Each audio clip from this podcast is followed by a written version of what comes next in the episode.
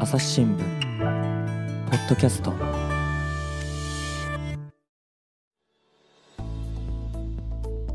高知総局と回線を結び蜷川大輔記者に聞く高知県が掴んだ日本酒の頂点。続きからお送りします。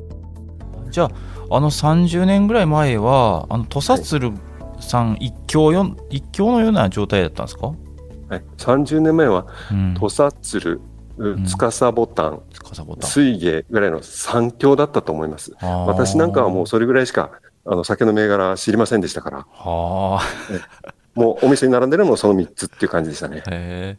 そのあの、はい。辛口っていうのはやっぱりその土佐ってまあカツオのたたきとかまあああいうのありますけどああいうのに合うんですか、もしかして辛口の日本酒が、これはですえね、ええやっぱりあのお酒が、あのお酒の美味しさってその土地土地のええ。食べ物と合うかどうかにもよると思うんですよ。はい。で、高知の場合、やっぱええ。りカツオ、あ あの、全国的にはカツオのたたきっていうので知られてますけど、えあの、高知県はですね、もうこう、カツオ美味しいからもう、すたたきじゃなくて刺身で食べちゃうんです。えおお食べたことないな。たたきたたきもあるし、ええ。カツオの刺身っていうのも美味しいんですよ。美味しいですか？あええ。はい。それ以外にあの、地元の、やっぱりあの、海の幸ですね。うん。えっと、ウツボっていうあの、海のギャングと言われるウツボっていう魚があって、へえで、そのウツボをたたきにして食べるだとか、これあの、鶏肉みたいな感じで、あの、弾力があって美味しいんですけど美、味しそう。食べたことない。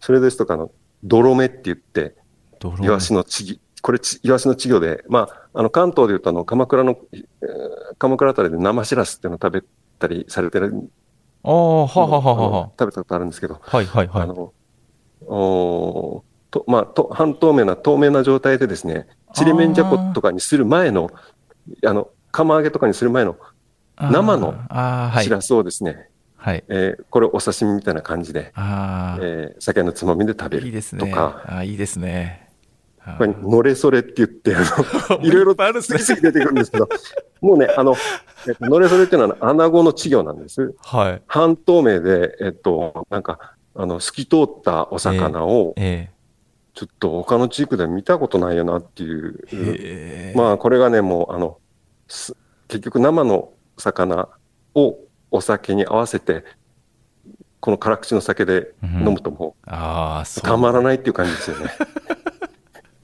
いいですね。なんか、はい。口の中になんかよだれがなんか出てきますやっぱり。いや想像すると美味しそうですね。はあ。なので、やっぱりはい。その土地土地で食べていくのを、うん。食べて飲むっていうのが美味しいのかなっていう感じがしますね。けどその鑑評会のその傾向を見るとやっぱりそのあ甘いのがどうしても上位に行く傾向にある、あったわけですか？はい。うん、えっと、これあの、高知県技術センターっていうところが、ええうん一生懸命調べてですね、え甘み成分っていうのが強いじゃないか。あの、うんどんどんどんどん香りと甘みが評価されてるなっていう傾向を感じていて、うんこれあの、新聞記事ではかあの書いてないんですけれど、はい。あの、うん高知県がですね、今年入賞率とか金賞率1位になった理由の一つとしてですね、はい。全国新酒鑑評会でのその鑑定の仕方、評価の仕方がはい。多少変わったとあのされているんです。というのがですね、もともとは全国各地のお酒をバラッバラに並べて。うん。えーかんあの審査してたんですが、えこれをですね、えはい。甘み成分順にですね、あこれ、それだと、あの、どうしても辛いお酒の後に甘い香りのお酒飲むとこっちの方がうまいってなりがち。なのでああ、そうなんですね。辛い酒グループから徐々にこう甘くなっていくみたいなこう、並べ方で、うん。えー審査方法が去年から変わったとされていて、それで、えっ、と、まあ、言ってみたら辛い方もうん正当に評価されるということになったのかなっていう。感じですよね。確かに、まあ、食事の後にデザート食べたらデザートの印象がどうしても残っちゃうってことですか、そんな感じなんですね、多分。方でしょうね。あー。これってあの、そもそもなんですけど、審査員の下だけで評価するわけじゃないんですよね。いや、審査員の下だと思いあ、ます。下の下だけなんですか？じゃあ、この、下と鼻ですよね。あの、香りもあるんで。まあ、好みとかも多分あるでしょうね、さすがに。はいちょ多少は。ただ、あはい。いや、ただですね、ええこの鑑評会のその最終審査に入ってくる人たちは、ええあのー例えば各地の国税局のですね。お酒を専門に、あの、うんされてる、酒の研究をされている方だとか、ええその種類総合研究所というところで成分とか品質、品質なんかをええ一生懸命、えー研究したり鑑定されてらっしゃる方々で、はい。そこに、あの、あの、酒造会社の人も加わって、はい。えー審査しているので、ああ。まあ、あの、そのま、その道のプロの人たちが やってるんで、ああ、要するに好みとかはまあ入ってこないだろうってことですよね、ね多分。そうなんですね。あ、じゃあまあ、当然まあラベルとかも貼られてないから、これがどこの酒だっていうのはまあ、見た目ではわからないわけですもんね、あと。えっとですね、え多分、あの、私、その場に、えー同席したわけじゃないのですが、ええあの、ええ審査される方は、え。うん。あの、なんか、多分、おちょこぐらいのサイズの、うんあ。の、その、し試薬という、試薬じゃないけど、こう、た、こう、試し、はい。死因なんかけ試飲みたいな、はそういうので、や、こう、に匂い嗅いでるような写真はなどが、こう、あの、あ。はあ。掲載されてるんで、あのそういう、もう、あの、ちょっとだけ見てっていう感じだと思います。はあ。じゃあその、えーっとまあ、高知としてはその30年ぐらい前からこの高知県工業技術センターをはい。が中心になって、はい。まあ、取り組まれを取り組まれをまあ始めたって感じですか、そうですね。え、あの、あの相談を受けたので、えーうんいろいろ横をつないだっていう感じですね。あああの、まず成分分析してみたり、うんうんえっ、と、訪ねていって、えーサンプル取ったりと。うんうーんで、えーそれをもうシステマティックに、えー18の蔵全員でやろうよっていうふうになったのが、大体20年ぐらい前だと。は それも、あの、その上東さんという方がお一人でやられていたところ、うん。そのお酒をやるメンバーっていうのが人員が増えたので、うん。えー20年ぐらい前からこの、そその県の工業技術センターが蔵元を、各蔵元をぐるぐる回って、うん。えーサンプルを取って、えー今こういうふうになってます、今こういうふうになってますっていう取り組みを続けてきたっていう状態ですね。はあまあそれはなんかデータが出るわけですね。ちゃんと。デデータで。大体ですね、もともとあの、ええ。各蔵のデータをファックスで 蔵元に打ち返してたんですけど、なんか、え最近はあのメールみたいですね。へえ。なんかこのお各蔵に示しているサンプルもですね、うんとおこの、まあ、あの、お酒蔵、蔵元によって、えっと、蔵もいくつかあったり、うん。あの、するので、えーこの蔵では、あー例えば原料となる山田、山田錦を使ってますと。ああ精米部合、精米部合は何パーセントで、えーグルコースという甘甘みを感じる成分は何パーセントでとか、麹の水分はこんな感じですとか、あアミノ酸の、アミノ酸の状態がこうですとか、そういうのをずらーっと、あの、もう全蔵が、あ、この蔵はこの米使ってこうやってるから、こうだと。ただ、あの、その高知県も広いので、ええ。地域によって使ってる水も違いますし、自分の、うん。自分の蔵の特性っていうのもあるので、あうん。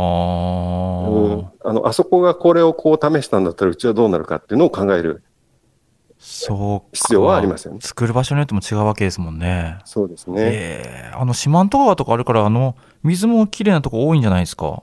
水はきれいだとそうですよ。ね。四万十川もそうですし、仁淀川っていうあの、あ仁淀ブルーって言われて、あの、はい。まあ、こ結局、結局この辺の川、あの、高知県の川っていうのは、四国山地からこう、急に流れ出てきて、あの、ーうん。まあ、森林も多いですし、はいはいあの、あの国交国土交通省が選ぶ最も水質が良い河川みたいなのに、こう毎年のように選ばれてますんで、はい。じゃあ本当にもういい酒ができてもうまあ、すまあ素材とかそういうのはもう揃ってるわけですね多分ね。そうですね。であれですよねそういうそういう中にその土佐鶴さんがあの他の倉本さんとかにあのデータを共有されたとかそういうのも入ってくるわけですか？その一環ですね。一環ですかね。もうみんなでやろうっていう、あの、まあ、えっと、ち小さなあうん。新しいことを学びたいというからだけじゃなくて、もうみんなで、うん。あの、じゃあうちはこんなやってるよっていうの。は、例えば、うんまあその30年前はうん、やっぱり土佐鶴さんとか司ボタンさんとかが、あ大手だったんですけど、うん。ええ、なんか、あ結局、まあ、少少ない人数だけど、うん。一丸となって頑張ろうみたいな感じですね。うん。なんかあのその自分とこのそのデータを共有するのはやっぱりなんだかんだ言ってその競合他社じゃないですか広い目で見ると。なのにその18蔵がそのちあ蔵元が力を合わせて頑張ろうっていうのはどういうその思いがそうさせてるんですか、はあうん。あの、えっと、はい。まあ、あの、くその倉本さんによったらですよ、うん。あの、いや、うちはちょっと、あの、あの、ちょっと流儀が違うからっていうんううところもあられるみたいなんですけど、あのうんまあ、ただしデータは出すよっていう状態で、えーうん。その一方で、うん。あの、やっぱりみんなであのデータ出し合って頑張ろうっていうふうにされるとですね、うん。あ、うちだけ、あの、ぼやぼやしてられないな。ちゃんと、うちも頑張らなきゃ。というふうに、あの、お尻を叩かれるみたいな感想を、はいあの、ぽっつりと漏らされる。はいまあ、それは、あの、いいことだと思うんですよ。いやいや、あのうん、他に負けてられないっていう奮起を促されるっていうところがうんあると思いますんで。ええええええああそういうまあ、だから、うんえーあの、おやっぱりね、なかなかそのデータを、自分のところのデータを出すっていうのは、うんあの、おちょっと、うんね、あの、うちでも、うちの、うちはこんな取材してますっていうのを、いやそうですよね。まあでも、えー出したくないところですけど、でただまあ、朝日新聞の場合、ジャーナリスト学校っていうのを作って、あの、他社からの、他社からの勉強も受け入れてますんで、まあそんなことじゃないですかね。いやけどなんかその成分とかってもう結構企業秘密なところがあるんかなとは思ったんですけどね。ですよねうんありますよね。なのでうんなので、高知県としたら、うんいや、あの、この高知方式っていう、お他府県からも高知方式って呼ばれていて、こんなことやってるのは、あの、高知しかないんですと。まあ、あの、あの、蔵元の数が少ないからできてあるわけで、ーあの、いあの言い方変えると、あの、たくさん蔵元になるとこうじゃこれできないですよねっていうあお話もあります。あー。確かに私もあの神戸とかにもいたんですけど、まあ、兵庫とかもすごい数でしょうからねああいう新潟とかもそうですし、はいはいうん確かに、はい。まあ、少数精鋭とも言えるわけですね多分もう。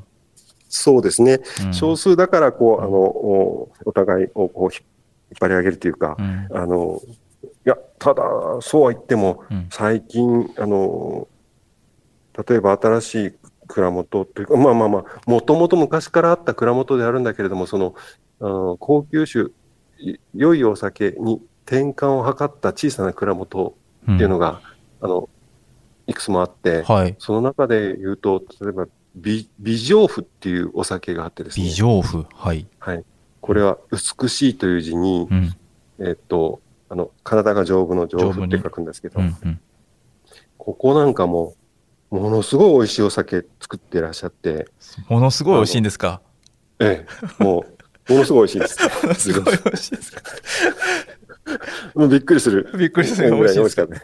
えへええ。とか、はい。あの、女性から、あのちょっと、あの、会社の総局の、おもともと高知暮らしの方なんかに聞くと、ええ。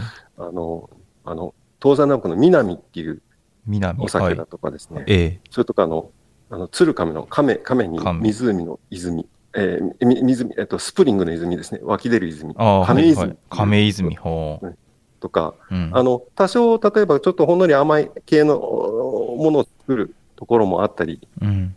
しそういうところも出てきてるんですが、なかなかあの、その昔の、お土佐鶴司ボタン水源の三強時代と違って、うん。いやいやもう今日はこれ飲もう、明日はあれ飲もうみたいな、あの楽しみが増えて、とってもあの楽しい状態です。えいついつ高知に戻られたんですか？ちなみあに今年の4月です。あじゃあもう満喫今満喫していらっしゃるんですか？もしかして。そういう状態ですね。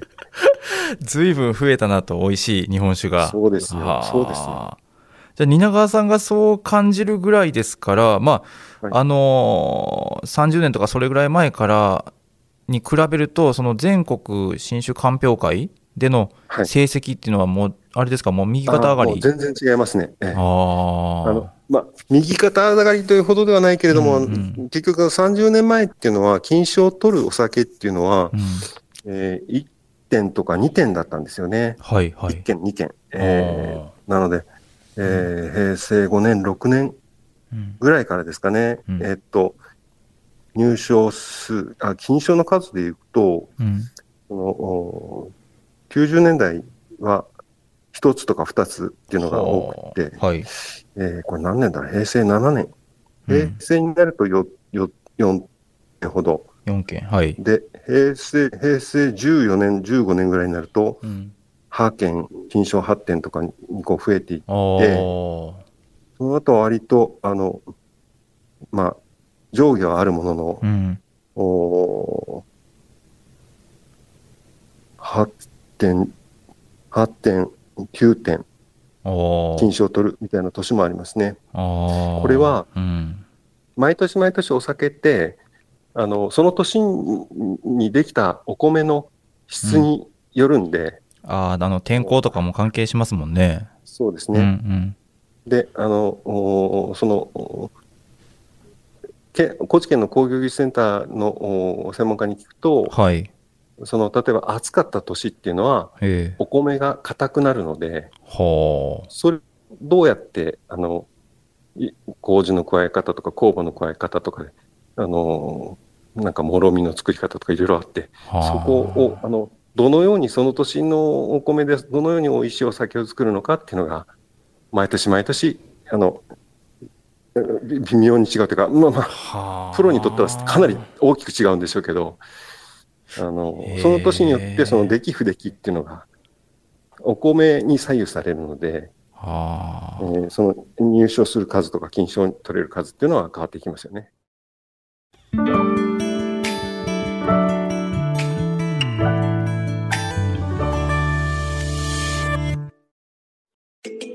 ディアトークパーソナリティの飯沼正人です。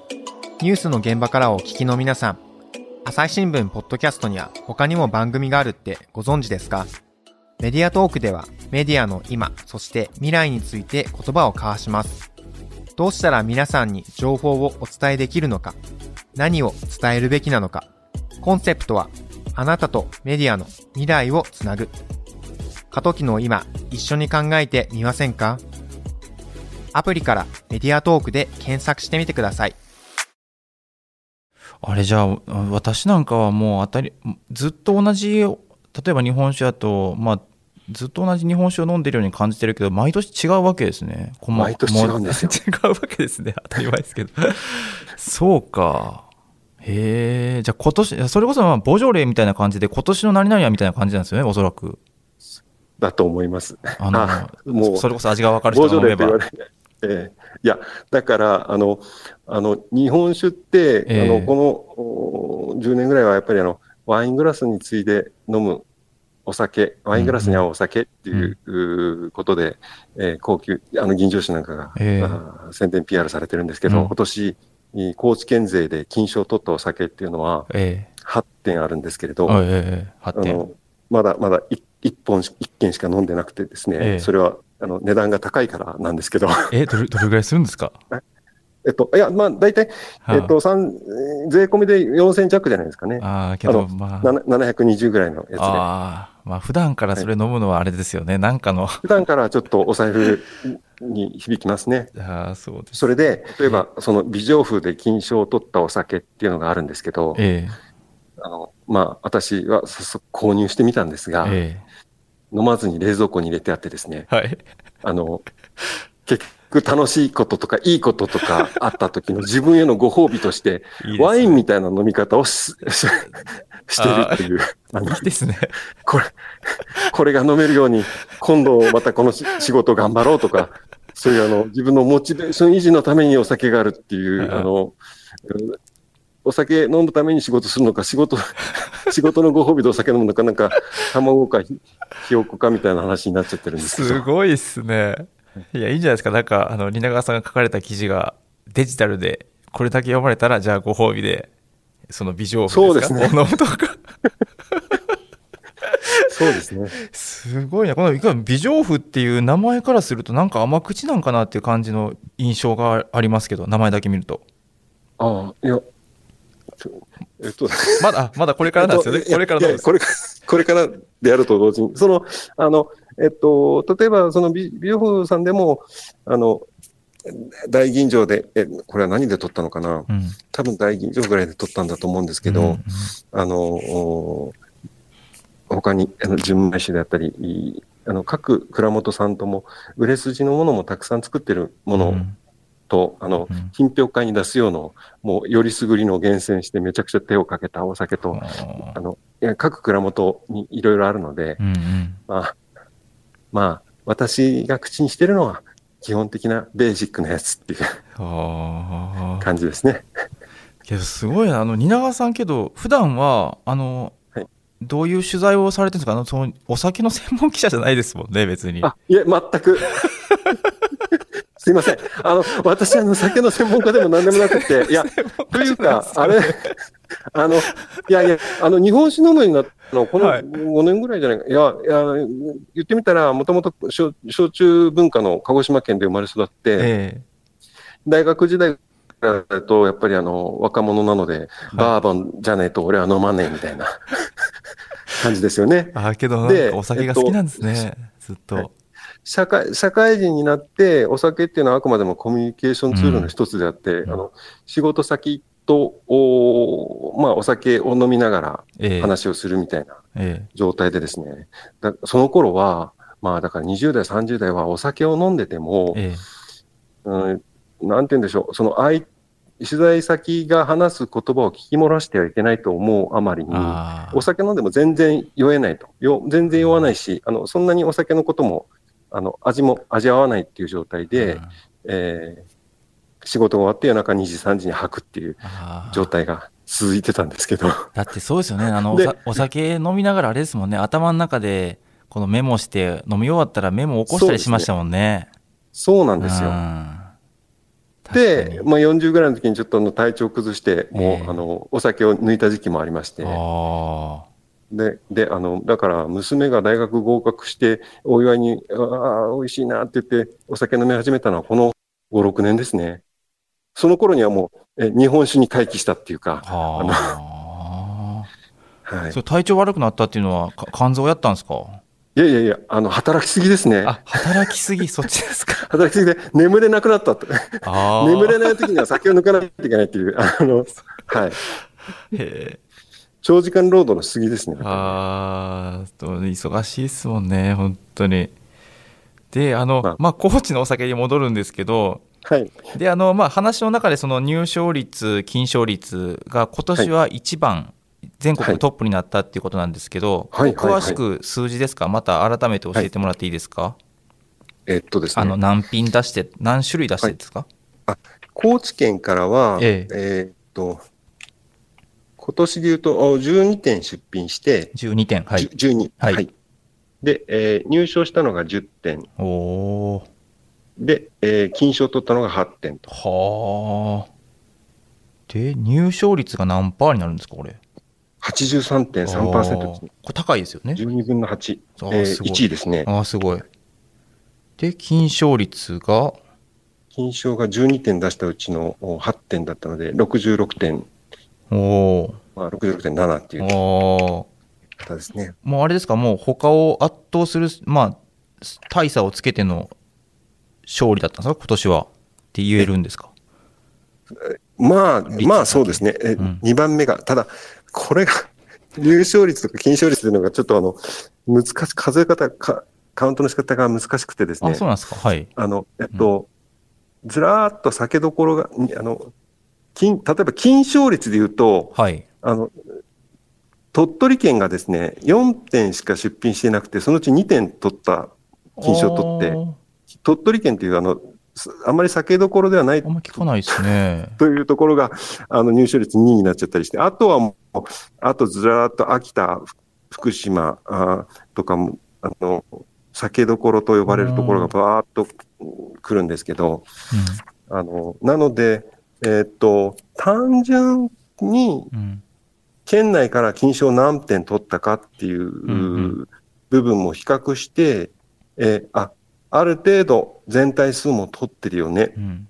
で、率も高いよねっていう状態で考えるのが一番いいのかなと思われます。あ、なので、うん。えっと、これって、あの、率は10年間ぐらいの通算成績にするとですね、うんうんうん。大体平均的な、あその地域のレベル、強さが、うんあー換算できるのかなってういうん。状態ですね。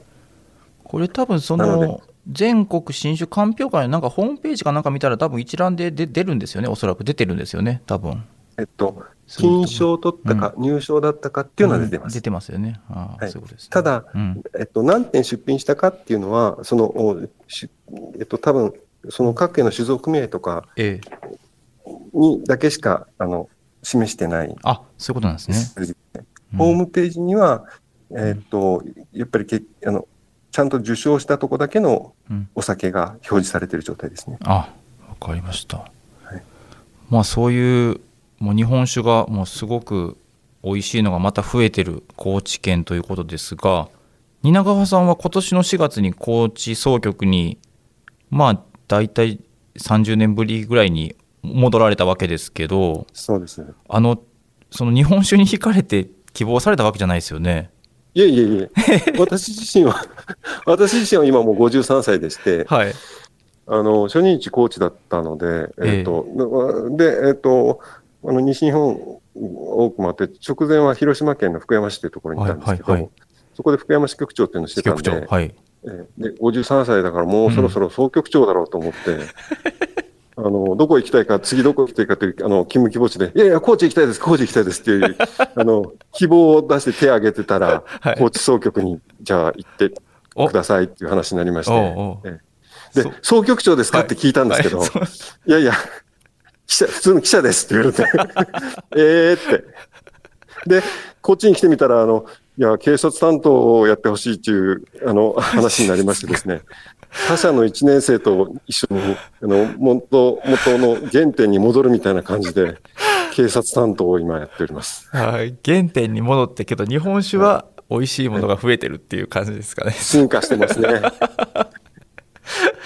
すごいな。いや、総局長で戻りになれたら多分もっと日本酒が楽しめてたような気もしないでもないですね。いやー、そうだろうか。あの、記者だから、こうやってあちこち訪ねていって、あの、できますねそうか。そうですよね。確かに、確かにそうかもしれないですね。といっても、もう53歳で膝が痛いので、なかなか事件の聞き込み聞き込みとかできなくてですね、いあの落ち着いた状態で、いや、大変ですわ。あの、ど、こうやって人生っていうのはうまくいかないもんだなと思いながら酒を飲むんですよ。先ほどのわけですか。そうすると、こう、あのね、あの、辛いことがあっても、こう、癒してくれるってあいう。あれ、なんか日本酒好きだと蜷川さんにちょっと伺いたいんですけど、はいあのーつい先日なんかもそのアルコール依存症のやっぱり記事とか記者 記者があの書かれてる記事とかあったじゃないですか。はいはい、はい。ありました、ありましたよね、はい私もどちらかというと、あの最近お酒を断つこともああの続け断つようになったこともあるんですけど、はい。あれなんか読んでるとやっぱりなんか紙一重ですよね。なんか要するにそこでお酒をたしなむ多分はい。蜷川さんはたしなんでらっしゃるんですか？お酒をえっと、えっとですね、紙一重ですよねあれって。あの、自信はないんですけど、まあ、あの、時々休館日を設けようとして、うんうんうん。えー強制的に月1回ぐらい強制、あの、えっと、休館日を作るのはできてます。月1回ですか？少なくないですか、はい。月1回。はい。いやいやいや、はい。それと同時に、えなんだろう、に、あの、もうここまでって決めてて、ち私の場合は小さなえうん。とっくりに、えっと、あの、2回までって決めてあって、ええあの、大体そうするとだ、それでもだ大体に、まあ、に、あの、適度な狩猟っていうと大体1日1号とか言われますけど、ああの、まあ、それで、まあ、私の場合は2号ちょっとぐらい、2号ぐらいかなっていう感じです。あ止められますか？止められますか、えっとそれで。あ、それ、えっとですね、私は、あの、飲みすぎるとう、ん。頭痛とかしちゃうんで、あえ、あの、あもう、あの、気持ちよい状態で、えーたしなまないとうん。後で入っちゃうって、ああ、最悪なので。ええ。あ。とりあえず、あの、高知に来てからはうまくいってる状態ですね。ああ、はい私それができないからもう強制に立つしかないんですよね強制的に。あなんかあのだらだら飲みすぎちゃって。でやっぱり毎日飲んでるとなんかアルコールになんか耐性がなんかどんどんできてきません？なんかアルコールってかもしれないです。ええ。そんな言われると、ちょっと今日はやめとこうかなっていう気持ちになってました。もうこの収録したんで美味しいお酒飲んでくださいぜひ。うんいやすごい。なんか日本酒の専門記者と喋ってるような気分になってくるんですけど。いえいえ。であのけどと言ってもですねあのやっぱり私の周囲でもそうなんですけどやっぱりはい。お酒離れとか進んでますよね。あとコロナで結構大変だとは今お酒の作られてるあの企業さんとか大変かなと思うんですけどはい。この、まあ、今高知の18倉本さんがあの横で横に手をつなぎ合って頑張ってるってことなんですけどそういうところはどういうふうになんかあの見据えてるものはあるんですか？まあ、あの、うん。海外での、あはい。おえあの売り上げが伸びてるっていうのが、これはあのもう日本全国的な状況でもあって、うんなんかですね、あの言わせるところによると、日本に観光旅行にできなく、あの来れなくなっちゃって、うんコロナで。うん。えっと、で、えー日本に来たかった人たちが、あの、例えばアメリカとか中国でですね、あの、日本のお酒を、お通販とかでこう買ってくれる。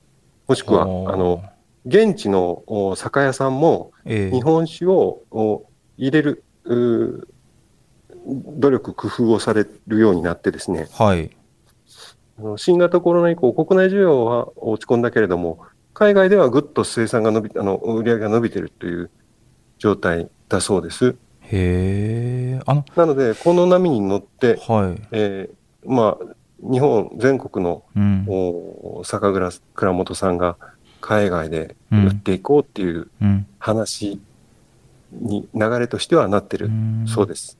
なんか一時期ああのフランスとかでに日本酒人気とかなんかいろいろなんか報道で見た記憶があるんですけど、今なんかも別に海外ではその日本酒人気っていうのはずっと続いてるっていう感じなんですねじゃあ。あのうん、特にはやっぱりアメリカと中国ああだそうです。うん。これはですね、うんうん。あの国税局あたりもあの、まあ、税収にもかかったりするんで、ああそうかそうか。はいはいはい。えあのなんか資料をまとめていらっしゃる状態ですけどもう国際的な評価の高まりから輸出が拡大していますみたいなあことを国税庁が一生懸命、へえ PR されてますね。あじゃあこのアルファベットで土佐仲間18っはい。ていうのをなんなんなんですかこれチームっていうんですかね？チームを組まれたんですかね？これチームですね。チームですか、はい。まあ、こういうのもやっぱりその海外を見据え見据えるとすごい意味あることですよね。日本国内だけじゃなくて。そうですね。え。そうですね。えうんうん。なんか、あの、高知県酒造組合としては、いろいろあの、えっ、とですね、なんか YouTube を使って、はえーあの海外の方と商談ができるように、あはい。あの、おその、喋ったらええ。あー日本語が英語に変換されるみたいなはあシステム作ったりしてですね、ええ。ーよっしゃ、これで、えー海外とも商談できるぞって言いながら、あの、お国内の皆さんとオンライン飲み会やってる感じありますね。えはあ。いやなんかすごいあのもうあっという間に1時間ちょっとが過ぎてしまったんですけどすごいやっぱりあの蜷川さんの日本酒愛がすごい伝わってきてあっという間に過ぎてしまいましたがまあ、そんだけ人生が寂しいんでしょうね。いや、そんなことないと思いますけど。いや、けど今、あの、地方もなかなか人が少なくて大変だと思いますけど、そのはい体に気をつけてというのと、あと、お酒の飲みすぎには気をつけて、普段の取材活動頑張ってほしいと思います。わかりました。はい。特になんか、あの、これ言い残したみたいなことはないですか？大丈夫ですか？あえーっとですね、はい今の、今手元にあ、はい。輸出、お酒の輸出先別あの、はい、はい。輸出量みたいなのが、ええ。あの、全国的な、あうん輸出量でいうと、うん。輸出先としては台湾、中国、アメリカ、香港、オーストラリア、韓国、シンガポール、タイ、フランス、ロシア、そんな順番。みたいですね。えーあやっぱ、えー四国もほとんど同じ状態ですね。うーんじゃああれですねこれをきっかけにどうしてもやっぱりあの新潟と私なんかは新潟とかのがやっぱり日本酒のイメージがあったんですけどですよね。ですよね、ええ。まあ、高知も本当に美味しい日本酒が多いということで、はい。あの、私があの、うん。えっと、東日本で勤務したき経験がないので、ええ。多分、あの、東日本に行ったら、新潟のお酒だとか、秋田のお酒だとか、うん。福島のお酒だとか、うん。大好きになるんだと思います。あというのがなんか私がやっぱりあの、ちょっと移り気でですね、ええ。あの、浮気症というかですね、もうその土地行っちゃうと、その土地のお酒がす、やっぱりその土地のね、あの、気候とか雰囲気とかうん。に合ってて美味しいんだろうなと思うんですよ。だから、え雪の積もってるとこで、うん。えー秋田のお酒とか飲んだら美味しいんだろうなとは思いますけど、いやすごいなんか。とりあえず今は高知で頑張りますみい。やーすごい。なんか記者のとしてのすごい楽しみか楽しみ方を知ってらっしゃるというかそうですよね。私そういう楽しみ方をしてこなかったなと思って。いや大事ですね。いやなんかはい。日本酒が飲みたくなりましたね、うん。まあ、高知に来たら、あの、ええ。その、日本酒だけじゃなくて、うん。えーえーその、カツオとか、あお刺身、うん。なんかお料理もたくさんあるし、うん。あのそこまあ、この土地のものがあるし、うん。あの、箸剣とかですね、はい箸剣って言ってお箸を隠してお互いに出し合って、あ、お箸がいくつあるかっていうのを当て合って、えーえ勝ち負けに応じて酒を飲むえっとみたいな。どういうゲームですか？箸剣さ箸を隠して。箸剣ご存知ないですか？箸を隠して。あ、あ、えっとですね、あの、はい。高知にはいろいろ、あの、お酒にまつわるゲームとか、ええ。あ遊びがあってですね、はあ。例えば、あのお箸、あの、ご飯食べるお箸、はい。お箸あるじゃないですか。ええあれを、えっと、なんだろうな、一人三本ずつ持つのかな。とにかく数本ずつええ手の内に隠して、はいえーまあ、勝負みたいなことで、ええっと、おお互いが出し合ってですねえ、はい合計の数が当たってるかどうかを競い合う。箸、は、お箸の箸に、あの、憲少林寺拳法とかの憲法の剣。箸剣という、野球拳みたいな感じですね。野球拳のそうですね箸拳バージョン。箸拳。はいあえっとですね、えっと、お互いに隠し持った箸、あええお箸3本から何本かを差し出し合い、はい。合計本数を探り合う。負けた人が酒を飲まされる。すごいな。やっぱ酒が大好きな、もとかですね、菊の花っていう遊びもあって、う、それはどういう？あ おちょこをですね、こう並べて、えええー隠しておいて、はい。えっと、その中に、菊の花、花をほうほうほう。一個隠しとくんはい。です。花びら。はい。で、えっと、その宴会参加者がロシアンルーレットみたいにこう、うん。引いていって、はい。菊の花が入っているおちょこを引き当ててしまった人が、はい。それまで空だった分の杯を、あおちょこを全部飲むみたいな。空だった部分の杯を全部の。はちゃ、はちゃめちゃ、話だけ聞いてるとはちゃめちゃかもしれませんけど、はいはいだから、おお座敷遊びですよね、それ。それも。お座敷遊びです,、うんうんうんですね。まあね。まあでも、あの、あの、やっぱりあの、高知がのお酒が美味しいよって言うけれど、うんあの、高知に来てみて、えー飲んだらもう、なお一層のこと美味しいですよっていうああ、そうですおね。話でした。あいや、ありがとうございます。いや、今回はその高知県が掴んだ日本酒の頂点ということで、もう日本酒が大好きな高知総局の蜷川大輔記者に伺伺いました。あの、じゃあ、蜷川さん、ありがとうございました。ありがとうございました。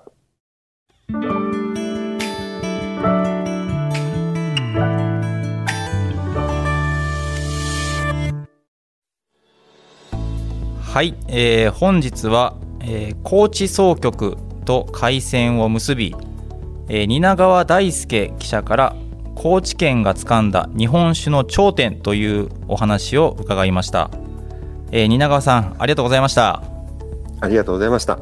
いやあの日本酒愛がもうビンビンに伝わってくるもうすごい面白いあの話が聞けて私はちょっと嬉しかったんですけどあのこちらの記事はもうすでに朝日新聞デジタルの方には配信されているんですよねはい、配信されています。はい、えっと、そちらのあの URL を概要欄に貼り付けておきますので、えーぜひあの読んでみてください。